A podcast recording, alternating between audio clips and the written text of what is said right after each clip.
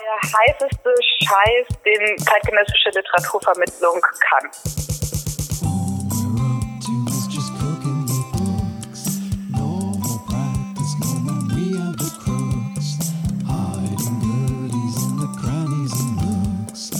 Begegnung von Literatur, von Autoren, Autorinnen und aber auch von Organisatoren, Organisatorinnen. Dass wir nicht an den Kanon gebunden sind, dass wir frei entscheiden, welche AutorInnen finden wir gerade spannend, welche Texte wollen wir präsentieren.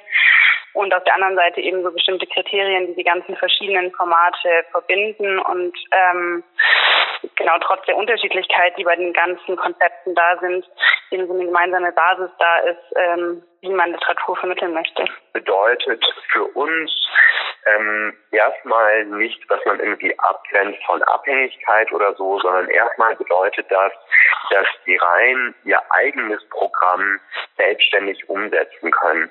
Das heißt, dass sie nicht gebunden sind an Verlage oder an Literaturhäuser oder an andere Institutionen, die in irgendeiner Form, sei das mit bestimmten ähm, Gattungen, die gewünscht sind oder mit bestimmten AutorInnen oder mit bestimmten Besucherzahlen, die erfüllt werden müssen, die, die ihr eigenes Programm machen. Das bedeutet für uns Unabhängigkeit.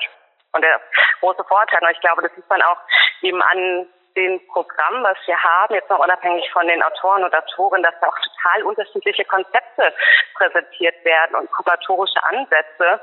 Und ich glaube, man kommt eh nur dorthin zu diesen super unterschiedlichen Konzepten und Kurationen, wenn man vorher einfach auch schon viel ausprobiert hat. Und wenn du, keine Ahnung, nach zwei Veranstaltungen deine Unabhängigkeit verlierst, bist du, glaube ich, sehr schnell in der Statik drin, die Häuser mit sich bringen. Ich glaube, der ganze Umgang damit soll so ein bisschen spielerischer oder entspannter gehandhabt werden.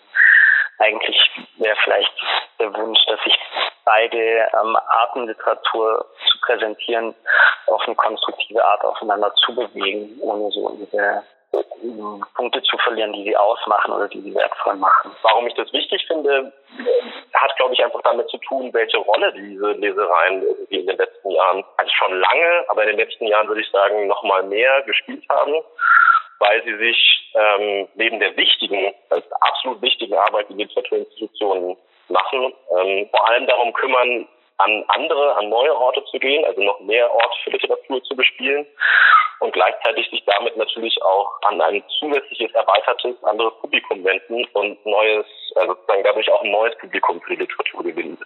Nichts, was irgendwie mit klassischem Geldfluss und Verkaufsargumenten zu tun hat. Ähm, dass man da niemandem Rechenschaft ablegen muss, bedeutet ja auch maximale künstlerische Freiheit. Also ganz viele Dinge, die innerhalb dieser unabhängigen Lesereien entstanden sind, sind aus dem Spieltrieb heraus entstanden. Also sie sind daraus entstanden, dass Leute einfach die Narrenfreiheit hatten zu sagen, ey, und was wäre, wenn wir jetzt einfach irgendwie Flaschendrehen spielen und dabei Texte finden? Und da durch diesen Mut, der überhaupt erstmal da war, dass jemand außen gekommen ist und gesagt hat, ihr müsst jetzt aber ähm, Paulo Coelho auch noch irgendwie vermarkten, entstehen Formate, die überhaupt erst irgendwie einen anderen Blick auf Literatur werfen. Deswegen da sind unabhängige Stimmen, die in jeder Sparte, also auch die in der Musik, wo Indie-Labels irgendwie immer schon ein viel größeres Thema waren, einfach wahnsinnig wichtig.